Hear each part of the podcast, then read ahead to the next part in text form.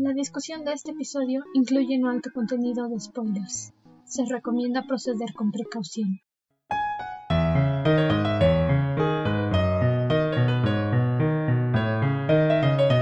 Buenas lunas, pequeño Wyrmling.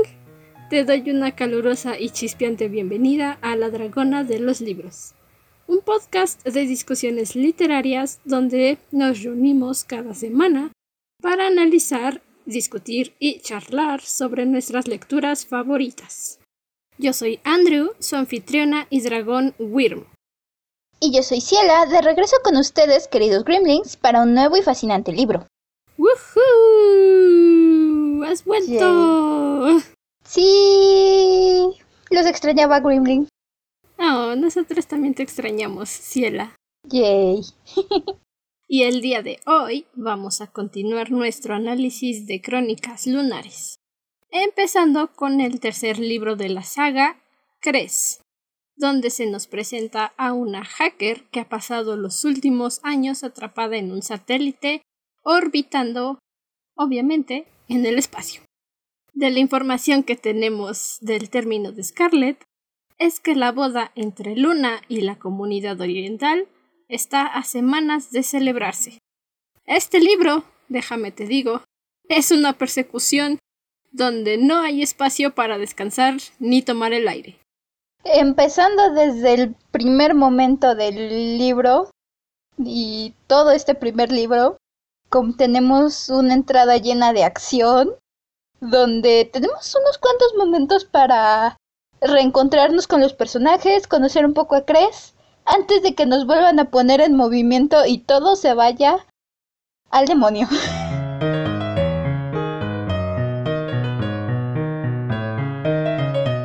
Libro 1 Cuando era solo una niña, la bruja la encerró en una torre que no tenía puertas ni escaleras.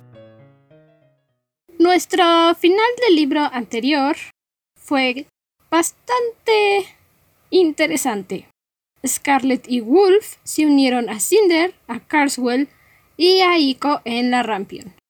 Desde ahí pudieron ver la conferencia de prensa del emperador Kai, diciendo que aceptó una alianza matrimonial con Luna con tal de detener los ataques que se provocaron por no haber atrapado a Cinder. En estos momentos, todos en la Rampion son conscientes de que Cinder es la princesa Selene y están dispuestos a ayudarla a recuperar su trono en Luna. La primera información que recibimos es sobre Cres, esta pequeña hacker viviendo en un satélite, viendo las últimas noticias de la red, el ataque. 16.000 muertos. Devastador. Sabíamos que el ataque había sido aterrador que lo vivimos en Cres. En, perdón, lo vimos al final de Scarlet. El ataque fue brutal. La comunidad oriental no había esperado nada igual. Nadie en el mundo esperaba algo así. Sí, nadie. Ningún punto. Nadie estaba preparado. La Tierra no estaba preparada para un ataque de tal magnitud y en tan poco tiempo. Básicamente sabemos que el ataque comenzó a medianoche y de ahí solo fue para arriba el número de muertes, el número de heridos. Y bien nos lo dice. Medianoche en Nueva Beijing. Ajá. Posiblemente horas más transitadas en los demás países que atacaron. Sí, y de, hecho creo que la donde era más temprano debe haber ido peor, porque debe haber más gente en la calle, todavía hay más personas en riesgo. Seguramente fue en la República Americana. No estoy muy confiada con mis números, pero cuando allá es medianoche, aquí seguramente es como la una o las dos de la tarde. Justamente. Ya sabes, hay como dos, cuatro horas de diferencia dependiendo de los meridianos. La República tuvo que haberlo pasado peor. Y si consideramos que pensando en esas horas son justo las horas en que, por ejemplo, los niños van saliendo de la escuela, las mamás van a recogerlas, la mayoría de la gente está saliendo de trabajar. Es justo la hora en que todo el mundo está en la calle. Sí, asumiendo, que las cosas sigan funcionando de la misma manera. No estamos muy seguros porque en primer lugar no hemos visto la República Americana y no hemos tenido contacto directamente con el sistema escolar. todos Ni nuestros... si- sabemos que Peony iba a la escuela. Ajá, Porque le dice a Cinder que le instaló algunas aplicaciones a su pantalla portátil porque las necesitaba para la escuela. Es toda la información que tenemos con respecto al sistema educativo en Nueva Beijing, por lo menos. Realmente no hay mucha información al respecto de cómo funcionan las escuelas en el mundo. sí, no, todos nuestros protagonistas en este momento están muy lejos de preocuparse por clases o incluso lejos de estar en edad escolarizada. Eh, Si acaso saliendo de Cinder tiene bueno, 16 saliendo años. por de preparatoria, Cinder pero debería estar en la escuela. Bueno, sí, Cinder crees probablemente también tendría que estar en la escuela. Scarlett también podría estar en la universidad, tiene 18 años. ¿Crees? Aún no sabemos exactamente qué tan grande es, pero también debería estar en la escuela. Los únicos a los que les da lo mismo es Carswell y Wolf. Scarlett me parece que más bien es no me imagino a Scarlett realmente haciendo una carrera, sobre todo viendo que ella estaba ¿Cómo no? tal vez en negocios, una carrera en negocios. Lo que sea para mantener Pero- su granja. Ajá. Scarlett me, se me figura más bien del tipo que ha aprendido el negocio de la familia desde que estaba chiquita y no pensó que en la escuela le pudieran dar algo más. O al menos no creo que Scarlett haya considerado una carrera. Pero sí podría ser posible, como dices, algo en negocios o administración que le ayude a la granja. No precisamente ella, sino a la granja. Ujú. Ok, bueno, sí, pero regresando. Sí, regresando El al ataque. tema. 16.000 muertos. Las noticias también dicen que en la República Americana han atrapado a varios de los operativos lunares, varios operativos, bastantes, y también han encarcelado a varios taumaturgos. Mi primer cuestionamiento cuando vi que están encarcelando taumaturgos es si a alguien les, se le ocurrió mejorar la seguridad después de toda la polémica que ha traído Cinder. Porque el mismo doctor Erland nos dice que las prisiones terrestres no están, realmente no están pensadas para lunares.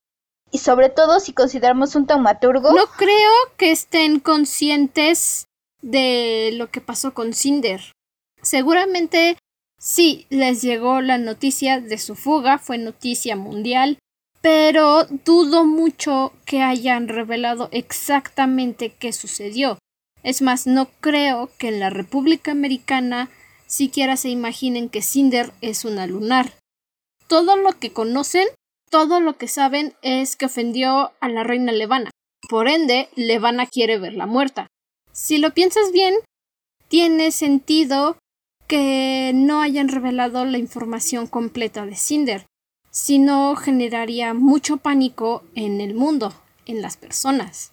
Y ya sabes lo bueno, ya sabes lo que dice Kay. Una persona es lista, la gente es estúpida y se asusta. Darles toda esta información hubiera sido terrible para Kai. para todo el mundo y todo la todos los gobernantes en general, yo creo, porque de por sí no me imagino el estado de pánico en el que tiene que estar la gente después de que un ataque de esta magnitud empezó de la nada y paró de la nada, porque eh, se cumplieron los caprichos de la reina Levana. Entonces, y sí, definitivamente dudo que la gente sepa con certeza que Cinder es lunar. Por ahí tenemos algunas menciones por lo que he estado investigando, crees acerca de que ya están foros de teorías conspiratorias. 126 años y aún hay teorías. Sí, sí, sí. Pero, Pero, ah, todos estos son solamente en la comunidad oriental. Esto nada más está rodeando la comunidad. Quiero pensar o asumo yo como alguien que también hace teorías conspiracionales. Es nada más en la zona de Nueva Beijing, ¿sabes? Los que estuvieron realmente cerca y pueden hacer una mejor suposición. Y luego están los de afuera que dicen me gusta, me agrada, a lo mejor y pasó esto. Así es como yo estoy sintiendo la situación, no que sea realmente todo el mundo. No lo sé, bueno, no estoy segura cómo funcione eh, la cuestión de la globalización ya en, en el mundo de crónicas lunares, Porque en estos momentos, si tú creas una teoría aquí y la teoría es lo suficientemente popular, es factible que en poco tiempo todo el mundo la haya escuchado, literal. Al menos en la mayor parte del mundo o en cualquier país que lo afecte. Y siendo que tanto la coronación de Kai tenemos confirmación de que fue un evento mundial, televisado mundialmente. Y por lo tanto también la fuga de Cinder, ya lo vimos, en París estuvieron transmitiendo constantemente los clips que del baile de Cinder cayendo en las escaleras. Tal vez las personas en Nueva Beijing son los que tienen las teorías más acertadas acerca de Cinder. Definitivamente no acerca de Thorn, si las teorías conspiracionales que tenemos por ahí de Thorn sobre que es un lunar. Es un taumaturgo infiltrado. Ajá, el Es una mente criminal. Tiene mucho sentido. Es la mente de las mentes maestras criminales. O sea, es un taumaturgo infiltrado. Oh, sí. Me morí de la risa con las teorías. Sobre todo porque Thorn básicamente creo que de nuestros tripulantes de la Rampion es el único que literalmente cayó por accidente en medio de todo este relajo. Y él ni siquiera cayó. Cinder lo arrastró con él. Bueno, no técnicamente. Ella le dijo. Cinder cayó encima de. Cayó con él y de ahí se lo jaló. Sí, más bien fue eso. Cayó en su celda y dijo, bueno, está bien, necesito una nave. Únete a mi expedición para derrocar a la reina lunar y establecer un nuevo orden. Vamos a gobernar Luna. ¿Quieres unirte? Vamos a ir a gobernar Luna. Sí, ok. ¿Me van a pagar? No lo sé. Lo averiguaremos. Ah, sí. Él es para que le paguen, ya nos lo dejó claro en este libro. Está esperando una recompensa de las arcas lunares. Quiere las arcas lunares, todas. Y le preocupa el número de gente que se va aumentando a la misión. Oh, sí. Bueno, es... ya. Otra vez vamos a, a volver a Carswell, el centro de atención. Hay que concentrarnos. Concentrarse. Carswell tiene esa, esa mala maña de volverse el centro de atención y robarse el escenario. Pero regresemos al hecho de que están arrestando operativos lunares. Están arrestando lunares, taumaturgos. Y que ya detectaron una forma de encontrar a los miembros de la manada ya descubrieron que se han estado robando los chips de las zonas de cuarentena. Esto es una escena muy bonita, ¿sabes? Cinder dice, malditos lobos han estado robándose los chips de la gente, ¿cómo se atreven? Pero sin ofender, Wolf. O sea, es que Peonia era mi hermana, la amaba, pudo haber terminado en uno de esos cuerpos. Y Wolf le dice, sí, lo sé, la amabas. Yo me sentiría igual si alguien quisiera robarse la identidad de Scarlett. Ah, mi corazoncito de piedra. me encantan Wolf y Scarlett. Me encanta la dinámica que tenemos entre todos estos personajes. Ya lo decía al final del libro, creí que iban a ser una dinámica muy interesante. Y realmente estos pocos momentos que tenemos de todos en la Rampion me encantan. Me...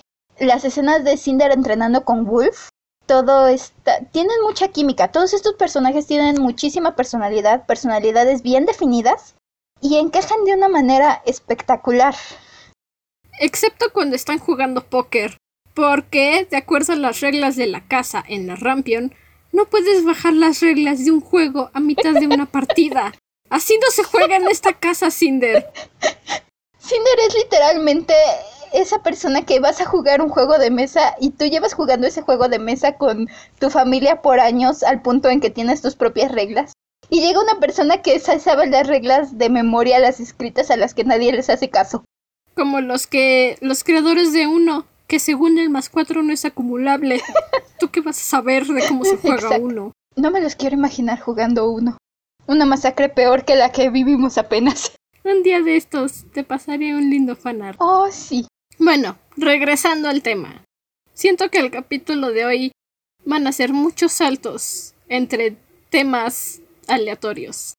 Probablemente, sobre todo porque, debo decir, este capítulo me dio dolor de cuello con los giros tan rápidos que daban. Estaba un momento muriendo de la risa ante toda esta dinámica de los personajes y al siguiente increíblemente estresada sabiendo que se dirigían a una trampa pasamos tan rápido de una cosa a otra que sí, definitivamente no nos culpen demasiado si brincamos mucho entre temas. Este libro brinca mucho entre temas. Este libro es un trampolín, solo que eres ese niño raro que quiere cambiarse de un trampolín al otro con un salto y lo ves prepararse y luego salta, pero no sabes si va a llegar al otro trampolín y entonces cierras los ojos y esperas lo mejor. Eso es este capítulo. Entonces, Cress también se entera de que el primer ministro de Canadá, que ahora sabemos Canadá forma parte del Reino Unido, no recuerdo si lo mencionamos en Scarlet o en algún otro momento, pero Canadá forma parte del Reino Unido. Me parece, comentamos en Cinder cuando conocimos a los líderes mundiales por primera vez y recuerdo claramente que hicimos una broma al respecto o hice una broma al respecto que Reino Unido seguía siendo Reino Unido e incluso bromeamos acerca si Rusia pertenecía a Reino Unido. Sí. No, no fue Rusia, fue Canadá. Ah, no, no. Rusia dijimos que era su propia nación, su propio continente, porque no estaba ni muy al... Ajá. Pues ya sabes, ¿no? Mitad Asia, mitad de Europa, pero era su propio continente. No, sí, ya recordé. Dijimos que Inglaterra se iba a robar a Canadá. Bueno, se confirma.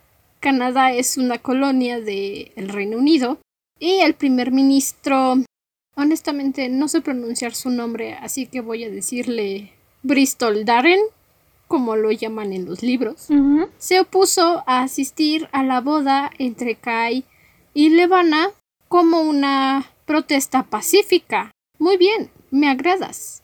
Temo por tu vida porque Levana es una llorona, pero me agrada tu punto de vista.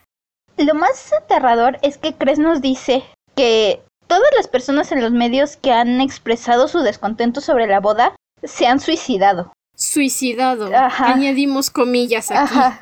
Entonces, y honestamente, conociendo el poder de los tamaturgos lunares, puede que sea un suicidio, aunque no voluntario. Suicidio bajo manipulación bioeléctrica. Exacto. Qué mundo tan triste para ser un periodista. porque siento que se va a tener que ser un crimen definido en, en la ley próximamente en Crónicas Lunares. Yo creo que eso va a convertirse en una ley si en algún momento se logra concretar, bueno, no concretar, sino logran firmar el Tratado de Bremen entre Luna y la Tierra, eso tendría que ser la ley suprema. Un punto complejo porque, por un lado, entiendo que la gente no quiera a Levana, nadie, y obviamente toda la gente está aterrada de lo que puede hacer Levana a la comunidad oriental, se va a volver una dictadura. Una tiranía. Sí, pero La tiranía que ya hay en Luna va a saltar a la Tierra. Sí. Y honestamente no estamos listos para algo así. Empezando, va a empezar por la comunidad. Y la verdad, no sabemos, nunca hemos tenido un punto de vista de alguno de los otros líderes mundiales. ¿Para qué? Me sorprendería, no, realmente no ha sido necesario, pero me sorprendería que ninguno se le ocurra pensar que la comunidad es solo un paso, que alguno crea que de verdad Levana se va a conformar con este cachito, con este cachito de mundo. Ah, no, obviamente todos saben que Levana no se va a conformar con la comunidad.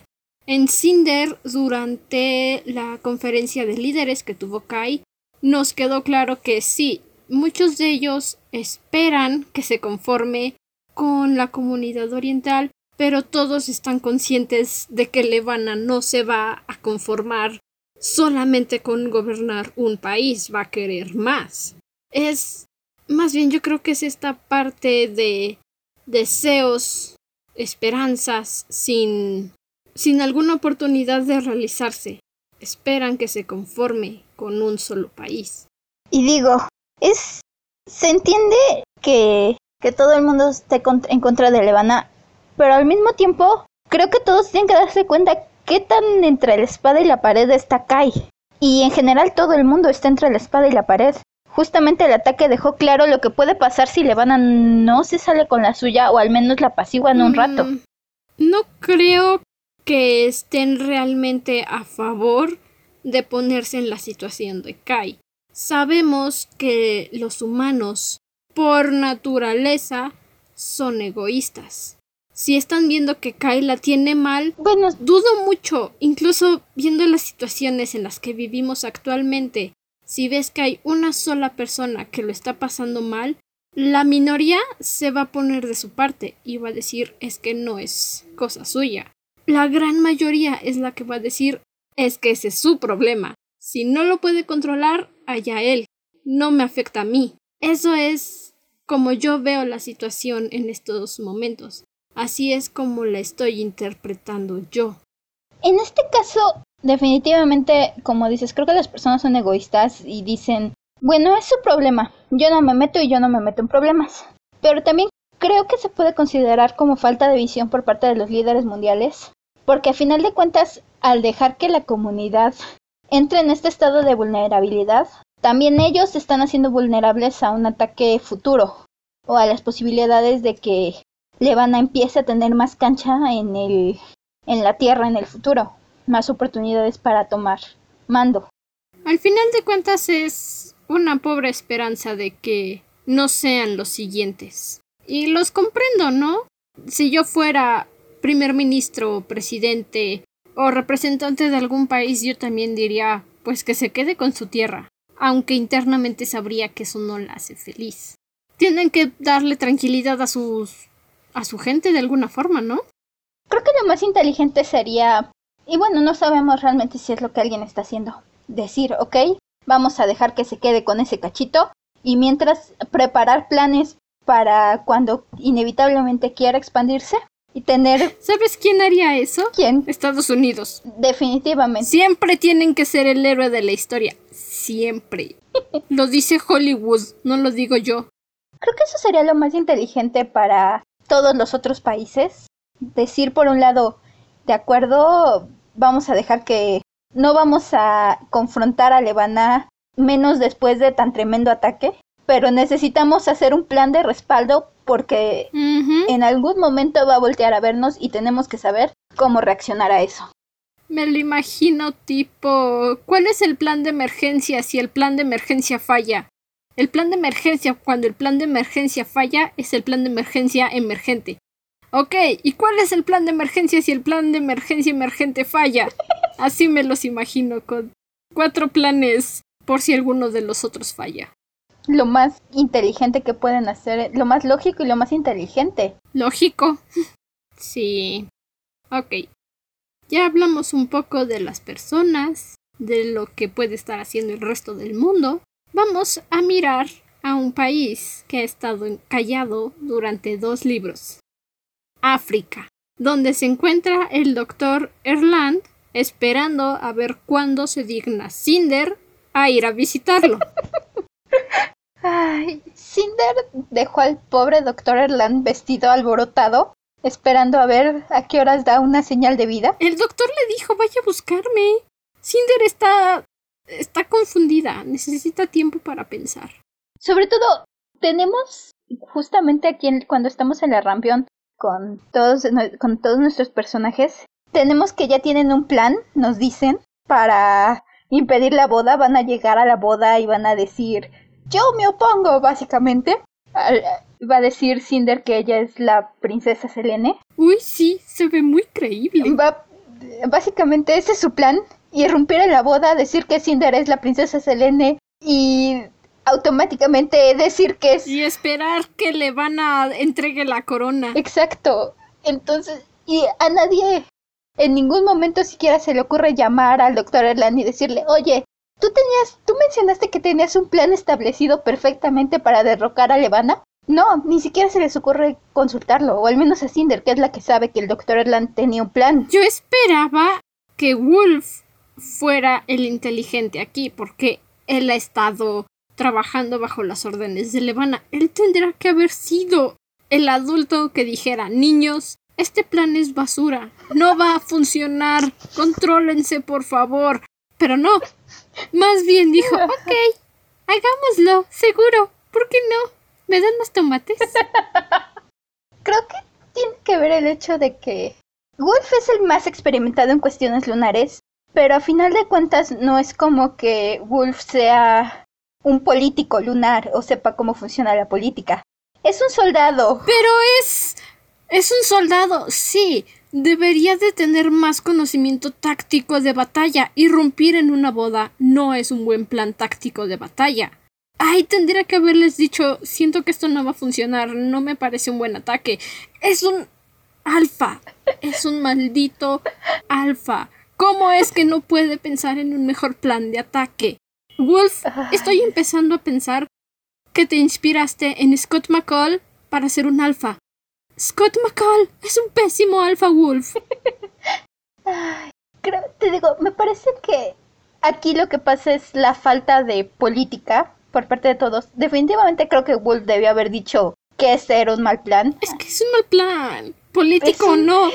Es un mal plan. Es como. Es como Shrek yendo a la boda, esperando a que el cura diga que alguien hable o calle para siempre. es exactamente lo mismo. Ese es exactamente su plan. Literalmente, ese es exactamente su plan. Es un mal plan. Hacer un Shrek. En el momento en que ellos empezaron a decir su plan, yo dije, esto no va a funcionar, es un pésimo plan. ¿A quién se le ocurrió? ¿A Scarlett? A Thorn, a Carswell, seguramente. Ay, no es. Al menos me. Y realmente no es tanto porque al final de cuentas no funcionó. Pero cuando, cuando contactan a Cres buscando tierra para echarle a Levana, dije, bueno, al menos tienen una ligera ligera idea de que necesitan un poco más. No quita que su plan sigue siendo horrible, pero... Sobre todo, insisto, Cinder sabe que el Dr. Atlan tiene ya un plan para derrocar a Levana. Y no, siguen yendo con su plan. A lo mejor y pretende tener un plan, porque hacer la Shrek no es un plan, para que cuando vayan a visitar al doctor Erland le diga mira viejito loco, yo tengo un plan, no voy a hacer lo que tú quieras. Pero siento que vas a quedar en vergüenza, Cinder. Por favor, no lo hagas. Aborten la misión. Creo, o al menos mi suposición de momento fue que Cinder temía que el plan del doctor Erland no, no fuera lo suficientemente rápido para evitar la boda, para salvar a Kai. Es posible. Y por eso decidieron tomar su propio su propia versión de aventarse a lo loco. Bueno, esa es la esencia creo que al menos debieron llamar. Esa es la esencia de Scarlett, aventarse a lo loco. Pudo haber tenido mucha influencia en Cinder en ese aspecto. En lugar de decirle hay que planear algo, siento que Scarlett fue la que dijo hay que acabar esto ya, ahorita. Y Cinder, como es algo insegura con respecto a ser la princesa, dijo sí. ¿Qué plan tienes? Ilumíname, por favor. Thorn dijo, suena buena idea. Y Lobo dijo, ¿me van a pagar?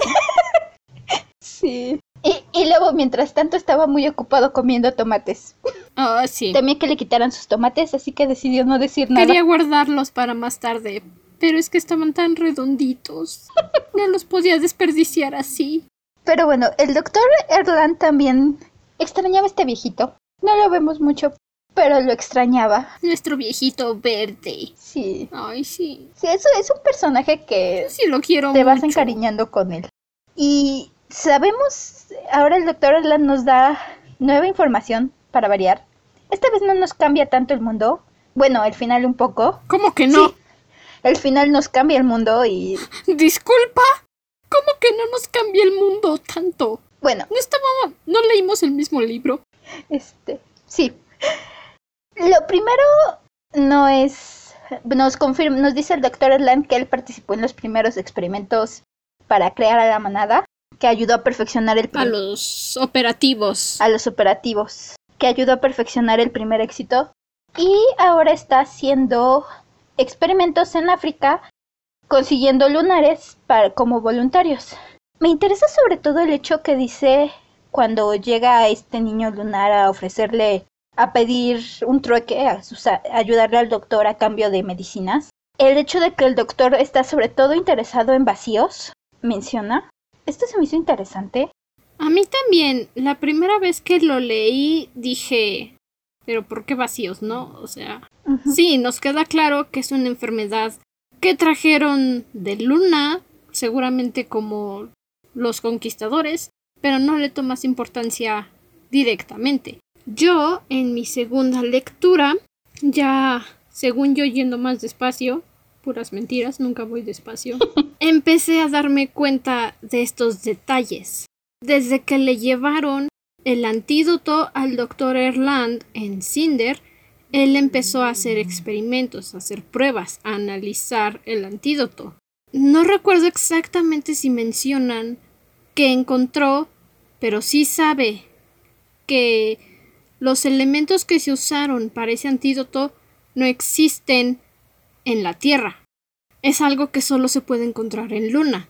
Y leyendo esto, inmediatamente yo pensé en los vacíos. No hay terrestres vacíos, solo lunares. Entonces, este algo que solo hay en Luna, a lo mejor y es alguna deformación genética en los vacíos. Puede ser. Es, es que esta cosa sí es bastante interesante para analizarla por sí sola, pero es un tema muy extenso y no quiero acabar como en nuestro primer episodio, ¿recuerdas? Ajá. Cuatro horas hablando sobre la letumosis. Si le empezamos a hablar de la letumosis es todo un hoyo negro donde seguimos yendo más y más al fondo. Y nunca Únicamente acabamos. quiero mencionar, yo no consideré, bueno, no pensé que el- en esto del ingrediente que solo se encuentra en Luna, lo que a mí me llamó la atención cuando el doctor Erland dijo que estaba buscando vacíos fue que recordé que en los primeros capítulos de este libro, cuando Sibyl aparece en el satélite de Cres por primera vez, le extrae una muestra de sangre. Y entonces yo me pregunté, ¿para qué quiere una muestra de sangre? A lo mejor le hace falta a ella, Entonces, vieja bruja. vieja bruja. Esto fue lo que me puso a considerar justamente la opción que dices, que creo que los vacíos tienen algo que ver con lo que es el antídoto de la letumosis. Tiene sentido, porque justamente con Cres y Sibyl nos damos cuenta de que el infanticidio es una mentira. A Cres le dice Sibyl, yo te salvé cuando tus padres te entregaron al infanticidio de lunares. Yo te protegí. Y en Cinder, el doctor Erland dice, todos los vacíos que nacen en Luna deben entregarse al infanticidio. Hay dos contradicciones en la misma historia, pero ya con estos pequeños detalles que tenemos, el doctor Erland, Sibyl, el antídoto, algo tienen los lunares, en ellos los vacíos específicamente, Sí, y es importante. definitivamente aquí hay un hueco, sobre todo si consideras el hecho de que cuando figurándonos está el infanticidio, entrega, entregan o quitan a un niño vacío de sus padres, no te vas a detener a analizarlo lo suficiente para saber que va a tener habilidades de hacker únicas que pueden ser muy útiles. No, Es una idea demasiado tonta. Si el infanticidio se da por pureza de sangre lunar, que es la idea que primero nos dan en Cinder, no te detienes a no por pureza de Bueno, sangre, para eliminar más bien porque son diferentes. Como como si estuvieran eliminando es que no no no, no recuerdo la palabra. sí, Ah, Bueno, sí, contaminando. Sí, bueno, sabemos que no consideran a los vacíos dignos de vivir. Esa es la idea que difunde Luna. sí, No te vas a detener lo suficiente para analizar las habilidades de este niño o saber si va a ser útil, si va a ser un experto hacker como es Cres. No tiene lógica. Esto significa no nada más se llevan a los bebés y les hacen creer a los padres que los matan. Exacto. Es lo que nos dijo Sibyl. Entonces, como dices, aquí hay una gran contradicción. Además de una teoría que no estoy segura si es una teoría bastante loca de mi parte o no lo es. Lo siento, las teorías quedaron en Scarlet. Lo sé. Solo diré que me parece muy curioso que el nombre de Cres, Crescent, sea tan similar al nombre de la hija del Dr. Erland, Luna Creciente. Mm. Solo puedo decir que eso es algo... Es un nombre popular en Luna, aparentemente. Puede ser. No creo en las, coinciden- en las coincidencias. Pero prosigamos. Ok. Espera, es que me, me bloquea un poco. Abarcando el tema de, de Cres, todavía se pone en contacto con los miembros de la Rampion. Más bien, Cinder se pone en contacto con ella, como ya dijimos. Le piden ayuda, le preguntan qué información tiene que sea útil para revelar los planes de Levana. y al darse cuenta de que ella está en un satélite, acceden a ir a rescatarla del satélite porque es más peligroso para ellos que siga bajo control de Luna. Y aquí es lo que hablábamos hace unos muchos minutos. Saben que van hacia una trampa, saben que es una trampa y van de todas formas. La primera vez que lo leí, después de que Sibyl traiciona, bueno, no traiciona, pero engaña a Carswell y le hace creer que ella era Cres y se roban su módulo de la Rampion para volver a la Rampion y les manda su mensaje que dice estamos heridos, necesitamos ayuda. Cinder, cariño, has pasado más tiempo con Carswell que los demás. ¿Cómo es que no se te ocurrió preguntarle cuál es la contraseña de la Rampion? ¿Por qué? ¿Por me duele en mi corazón siempre que leo eso. Es como, Cinder, por favor, pregúntale, ¿cuál es la contraseña? Pídele la contraseña. ¿Te has dado cuenta que... Rompes mi corazón y te juro que es de piedra. Efectivamente es... Ah, creo que igual aquí se nota que nuestros protagonistas no tienen mucha experiencia Cinder, sobre todo me frustra el hecho que Cinder sabe detectar una mentira, tiene un detector de mentiras integrado literalmente. Sí, pero les mandaron un mensaje. Sí. No puede detectar mentiras en un mensaje. Sí, pero digan, más adelante acaba siendo engañada y eso trae consecuencias. Mi pobrecita bebé. Trae consecuencias horribles, pero creo que en parte no creo que a Cinder se le hubiera ocurrido siquiera, como tú dices, preguntarle la contraseña vemos que Cinder sabe, sospecha que puede ser una trampa, pero está muy paniqueada por el hecho de que Cardwell se puede estar muriendo, porque ahí sí piensa, piensa el peor escenario posible. Es que por eso preguntas la contraseña, por... Insisto, aquí donde entre su plan para interrumpir la boda y este momento donde Civil se infiltra en la Rampión, podemos ver que necesitan a alguien con más experiencia, en serio porque ni siquiera piensan en tener un plan de respaldo por si todo puede ser una trampa. Creo que es en parte porque como Cinder puede detectar las mentiras, sabe que la chica es sincera cuando les dice que los está ayudando, pero al mismo tiempo hubiera sido muy inteligente tener un plan por si algo malo pasaba, y no tienen absolutamente ningún plan, solo esperan que todo vaya a salir perfectamente y no vayan a tener ninguna interrupción. Es la perfecta definición de un adolescente queriendo salvar el mundo. Un verdadero adolescente. No un Harry Potter. No un Katniss. No un Bella Un verdadero adolescente que no tiene idea de lo que está haciendo.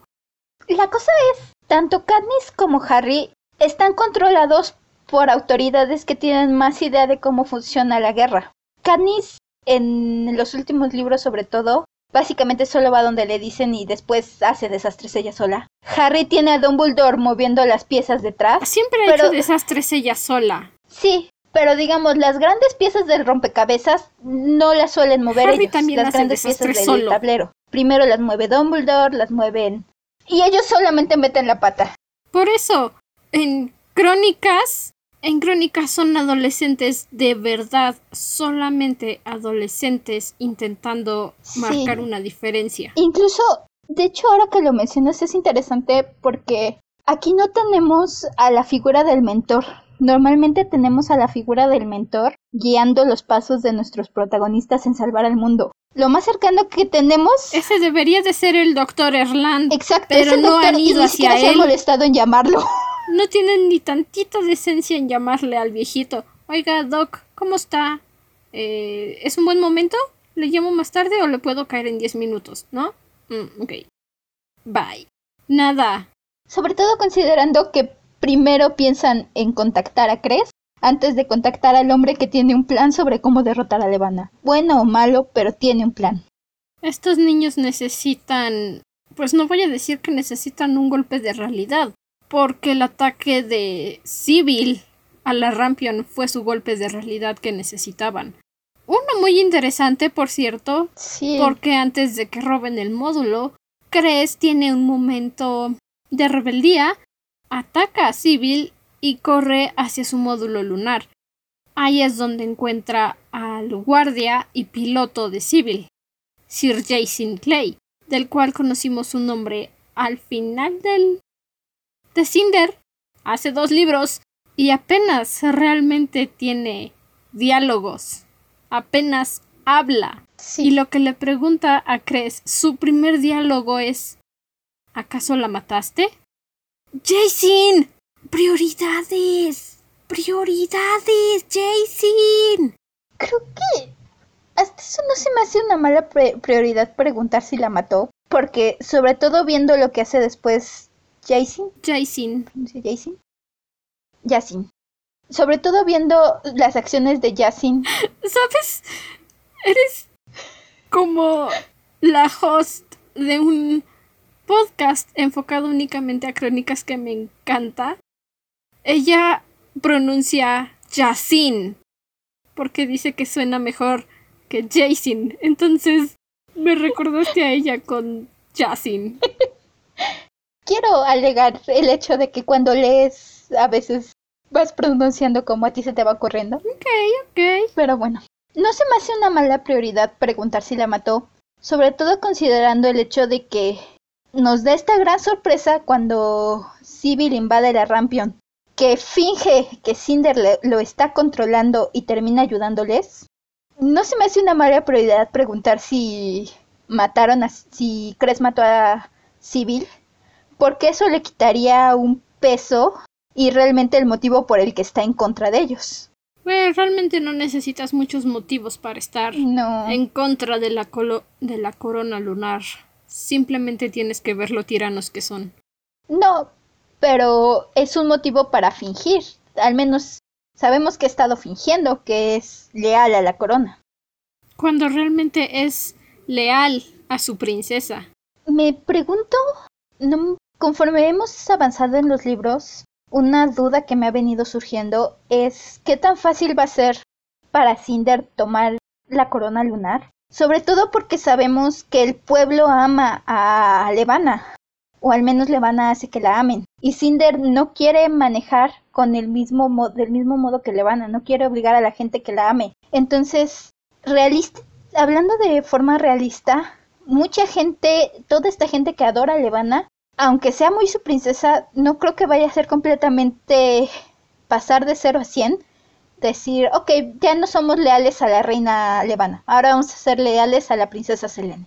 Entonces, También hay muchas teorías conspiracionales con respecto a la princesa Selene, muchas de las cuales afirman que realmente está viva, lo que significa que hay una parte del pueblo de Luna leal a la princesa Selene.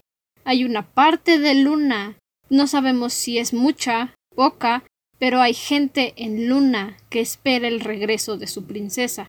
Hay personas que quiero imaginar yo estarían dispuestas a luchar contra la tiranía de Levana para que Selene sea su verdadera reina. Es lo mismo que sucedería en cualquier revolución. Va a haber personas de tu bando, va Sí. haber personas en tu contra. Solo hay que tirar los dados y esperar el mejor resultado. esperar que haya más personas en el bando de Cinder que en su contra. Bueno, no lo sabemos, es Luna. Todavía no sabemos nada de Luna.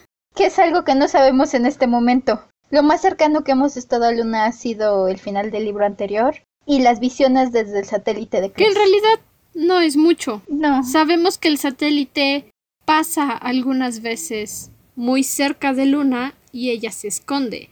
Sabemos que hay veces que pasa muy cerca de la Tierra y es todo. Realmente no tenemos información de Luna, no sabemos nada de Luna todavía. No. Me encanta el hecho de que Luna en general, bueno, Levana específicamente, pero Luna en sí es esta gran sombra que siempre está sobre nosotros, este gran temible enemigo, y aún así no sabemos casi nada de eh, formal de Luna. Es una buena construcción de un villano. Eso lo voy a defender Sí. todo el tiempo. Levana es un buen villano, tiene una buena construcción, tiene un buen suspenso. Es como irte construyendo al Señor del Fuego Osai en Avatar. Primero tienes un hombre del ejército con poder, luego tienes a la princesa y luego al Señor del Fuego. Te lo van construyendo poco a poco para que te hagas una idea de todo el poder que tiene. Así es como yo visualizo el desarrollo de Levana. Primero vemos a la reina callada, gentil, dominante, tirana en Cinder. En Scarlet vemos a la reina caprichosa, a la que grita, a la que exige, a la que demanda. Ahorita nos falta por ver una faceta más, pero eso es lo que nos ha estado construyendo poco a poco a Levana y también cómo es que ella gobierna Luna. Como dices, poco este villano se ha ido definiendo más y más conforme vamos avanzando. Estoy de acuerdo, la construcción de esta villana es perfecta, es bueno, es en punto, me parece muy muy buena. Nos van aumentando lo que sabemos de Levana, lo que vamos viendo de ella e incluso lo que sabemos de los lunares. Pasamos de los rumores en la primera conversación entre Peon y Cinder, los rumores susurrados que, que dicen en el tiradero, a tener ya un concepto más claro de cómo son los lunares, pero al mismo tiempo seguimos teniendo muchas dudas, muchas preguntas y vamos conociendo más lunares, vamos conociendo más puntos de vista, más de lo que pueden hacer, de su cultura, de cómo están formadas sus ciudades. Como dices, nos van revelando poco a poco, muy similar a, como dices, Avatar, donde Nunca vimos el rostro del Señor del Fuego hasta la última temporada. Creo que es algo muy similar a lo que están haciendo aquí con Luna, que nos han ido develando poco a poco a Luna, dándonos probadas, pero sin dárnoslo completamente hasta el punto en que lo necesitemos ver completamente, desde un punto de vista de la historia. Y como sucede con el Señor del Fuego en Avatar, las probaditas que nos están dando de Luna es de la ciudad capital, la que colinda el Palacio de Luna, en Avatar nada más vimos la ciudad capital de la Nación del Fuego, no vimos el resto. Ese lo fuimos conociendo con los personajes, vimos las distintas situaciones en las que vivían y es esa misma sensación que tengo. No nos están construyendo Luna, nos están construyendo la ciudad capital, la que está cerca del palacio. Y el resto de Luna nos va a tocar descubrirla poco a poco, si es que alguna vez llegan a Luna. Tengo esperanzas de conocer un poco más de Luna, al menos en este libro, sobre todo considerando que al final tenemos este cliffhanger donde Scarlett queda con Civil en la cápsula. Ay, Scarlett es secuestrada. Scarlett es secuestrada. Espero que a través de Scarlett conozcamos un poco más de Luna. No tengo tantas esperanzas, pero es algo que estoy esperando al menos ver de probada. Esperemos que se cumpla. Esperemos. Ahora, antes de aplazarlo y cerrar el capítulo, hablemos un poco de Kai. Quedó abandonado este capítulo. Ya vamos para una hora de grabación y pobrecito Kai debe estar llorando en su rincón. No le hemos dado protagonismo. No, eso no puede ser. Siendo justo. Sé que tenías unas cuantas cosas que decir acerca de Kai en tus notas, así que toma el mando. Ok. Ay, Kai, tú sabes, Kai me encanta creo que ha ganado mi personaje favorito muchas veces. Puedo decir que me encanta el hecho de que aún quiere que Cinder esté a salvo, aún se preocupa por Cinder. Y que cuando sabe que Cinder fue a, a Francia a buscar a... ¿A la granja? Ajá, a la granja a buscar a Michel Benoit, lo primero que cree es que lo está haciendo por él para ayudarlo, hasta que su androide le dice, ah, tal vez lo hace para no ser ejecutada. Y dice, ah, ok, y en teoría las dos. No, eso se lo dice Thorin. Thorin. Thorin le dice, y no se le ocurrió que tal vez fue a buscar a la princesa para entregarla y no ser ejecutada. Y Kai le dice, oh, sí, eso también. Nancy es la que le dice, seguramente fue a la granja porque yo le dije que ahí vivía la mujer que seguramente fue la guardiana de la princesa cuando me reparó. Ay, adoro a Kai. Me encanta su actitud en la boda. Ante la frente boda. a la boda. Y la verdad. Ante la boda. Ante la boda. Sí, es decir, su actitud que tiene para planear la boda, pobrecito, está a punta de cañón. Eh, no tiene. No tiene actitud, nada más. Ah, que sea lo que Diosito quiera, por favor. Mi, mis respetos, la verdad, para la planeadora de la boda. Porque. ¿Para Priya? Para Priya porque honestamente planear una boda donde la novia es Levana y tienen al novio a punto de pistola y no quiere involucrarse más de lo necesario, tiene que ser una tarea titánica. Es una boda real, doble real, son dos realezas. Creo que eso ya es titánico por sí solo.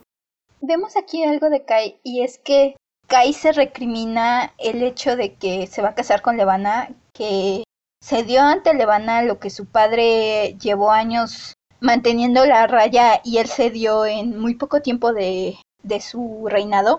Pero al mismo tiempo siento que no es justo consigo mismo. Cuando su papá estaba en el trono, las expectativas no estaban en este punto tan alto en el que estamos en este momento. Y todavía no sucedían los acontecimientos que sucedieron en Cinder. El emperador Raikan podría decirse que tuvo, tenía un momento de paz, mientras que Kai está tratando de contener la marea con su cuerpo. Como dices, el emperador todavía podía ver la tormenta a lo lejos y decirle a la gente, ah, pues métase a su casa porque viene la llovizna. Kai ya tiene el huracán en puerta. Ya lo que puede hacer, como dices, es ponerse enfrente de la marea y pedir que lo que está haciendo sea suficiente para proteger a la mayor cantidad de gente posible rogarle a las estrellas que Levana no quiera atacar otra vez. O que al menos lo deje vivir lo suficiente para tal vez darle un heredero, pero no tiene muchas esperanzas en eso. Mugres Altacunas es un niño. Eso no es ningún problema para los lunares. También. Thorin espera que al menos Levana quiera el hijo legítimo de Kai por que le dé más tiempo para ayudar a Kai. Me gusta el hecho de que Thorin está aquí siendo la fuerza de Kai, intentando decirle no te des por vencido. Thorin siempre ha sido la fuerza de Kai. Por eso, constantemente, antes de que conociéramos a Carswell, elegía a Thorin. Las... No puedo dejar de elegir a Carswell porque Carswell es lo mejor de toda esta saga. Pero Thorin... Ay, es que Thorin siempre ha estado ahí. Thorin siempre va a estar ahí. Aunque no lo apoye, aunque no considere que el punto de vista de Kai, que su posición o que lo que él quiera hacer sea lo correcto, Thorin siempre va a estar ahí para decirle Majestad, es momento de pensar en la comunidad, no en usted. Majestad, sé que está preocupado y está pasando por mucho, pero por favor, piénselo bien. Thorin siempre va a ser el pilar que mantenga a Kai lejos del peligro. Thorin está decidido a a evitar que Kai muera. Kai prácticamente se está diciendo a sí mismo que sabe que Levana lo va a matar en cuanto ya no le sea útil. Y Thorin está ahí diciéndole no, no vamos a dejar que eso pase tan fácil. No vamos a dejar simplemente que venga y se salga completamente con la suya y se deshaga de usted. Y le da ese, ese apoyo. Kai pasó de estar en Cinder, de ser esperanzado, de estar creyendo que puede mantener a Levana raya, que no va a tener que casarse, que va a encontrar a la princesa, a estar derrotado en Scarlet, aún más derrotado aquí, pero al mismo tiempo Thorin le regresa esa ilusión o ese esa fuerza de pelear y esa fuerza de decir no no te pongas a escribir tu epitafio, no te pongas a decir ya todo valió, párate, estamos en esta situación, pero podemos y vamos a hacer lo posible por evitar que esto se vaya a poner peor. Ese es Thorin, el consejero del emperador. Mm, toma esa levana. oh, sí. Y ahora para terminar, en teoría el primer libro de Cres y el de Cinder tienen la misma cantidad de capítulos, pero estrellas en lo alto. El primer libro de Cres se siente mucho más largo, mucho más pesado y más angustiante que el primer libro de Cinder. Lo que pudo haber sido un bonito juego de póker en la Rampion terminó en lágrimas y angustia. Creo que tiene mucho que ver el hecho de que el interminable primer día de Cinder nos presentó a los personajes, nos presentó el mundo, estamos conociendo. Y aquí queremos estos personajes, los conocemos, nos dan ansias todo lo que les puede pasar. El único personaje nuevo protagonista es crees y realmente crees Marisa Meyer hace un trabajo muy bueno haciéndola agradable, haciendo que te encariñes con ella rápidamente, entendiendo todo lo que ha pasado. Entonces, creo que, como tú dices, el hecho de que este libro se nos haga tan angustioso, es porque en este punto ya queremos a todos estos personajes, queremos que les vaya bien y sabemos que les va a ir mal, sabemos que tienen muchos problemas encima. Muchos problemas tú vas a enfrentar. Ahora, para celebrar que has vuelto con nosotros, Yay. ¿quieres empezar con tu frase favorita? Mi frase favorita es justamente de Kai, cuando están hablando con la organizadora de boda y ella le dice, excelente, ¿y ha, pensado, ¿y ha pensado en sus votos matrimoniales? Y amo la respuesta de Kai. Eliminar todo lo que tenga que ver con el amor, el respeto o la alegría y firmar en la línea punteada. Esa, esa fue mi frase favorita. Solo, Ese pobrecito bebé. sí, ha sido más obvio que no quiere estar aquí, pero al mismo tiempo, ay, adoro esa frase. ¿Y tu personaje? Y mi personaje favorito voy a decir que fue Cres. Me lo imaginaba. Mm, ¿Por qué será? Entre nerds de computadoras se entienden, ¿verdad? Sí, ay, yo definitivamente Cres me identifiqué mucho con ella. Eh, una pequeña programadora insegura que cuando le habla a Thorn va y literalmente se esconde debajo de la mesa. Mi nena hermosa. Cres me ganó. De, desde el momento en que la vimos en Cinder, yo dije, este es un personaje que me va a caer bien. Y ahora la conocemos y definitivamente me cae bien. Kai sigue teniendo un lugar en mi corazón, adoro a Kai, pero sobre todo todo lo que hemos visto de Cres, su actitud, todo lo que ha hecho, aun cuando tiene miedo, todo lo que ha hecho por ayudar a Cinder, a todos los tripulantes de la Rampiona.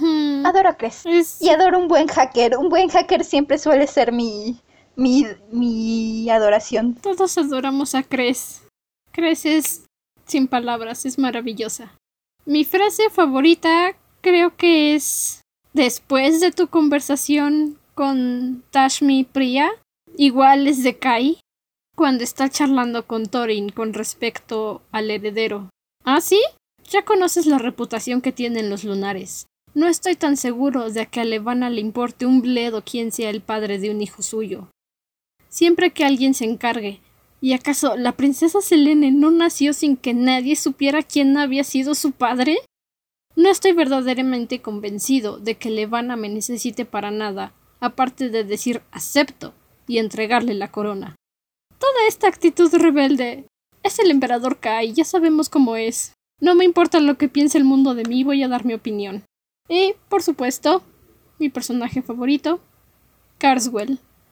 En esta casa de póker no jugamos bajo esas reglas, Cinder. ¿Estás lista para nuestra actividad especial? Te he mantenido en el suspenso tres semanas. Sí, me- debo. Queridos Grimlings, Andrew me ha mantenido. No me ha dicho cuál va a ser nuestra actividad especial desde que terminamos de grabar Scarlet. Y debo decir que estoy muy, muy curiosa. Tengo que, Nada, ni manten- una palabra. Tengo que mantener el suspenso. es Así- mi trabajo. Así que no solo ustedes se preguntan semana con libro con libro cuál va a ser la actividad. A mí también me tienen en suspenso. Muy bien. La primera parte. Ok. ¿Cuántas veces se mencionó la palabra capitán en el libro 1 de Cres? Santo por mí. Mm, voy a hacer un estimado de unas 15 veces. Porque estoy segura que mencionan capitán bastantes veces cuando Thorn aborda el satélite. Y como es de las cosas que le gusta mencionar y que crees está un poquito, un poquito obsesionada con Thorn, voy a hacer un estimado y decir 15 veces. No. ¿No? Incluyendo las veces que mencionan capitán en la narración, en total solo son cuatro. Oh. Al principio, Cres solamente dice señor Thorn. Y después, cuando están atrapados en el satélite, nunca lo llama por su nombre. Nada más está dando órdenes diciendo es que hay que hacer esto, hay que hacer lo otro. Y en la Rampion, solo Ico lo llama capitán. Los demás lo llaman Thorn. Cierto. Entonces, solo son cuatro. Por ahora. Y la segunda parte de nuestra actividad de este libro. Las semejanzas y detalles que se conservaron entre el cuento original de Rapunzel y Cres. Ok. Hice una profunda investigación Oye. para poder leer el cuento Esto original algo- y estar segura Ajá. de las cosas que encontré. Ahora sí, ¿qué me ibas a decir?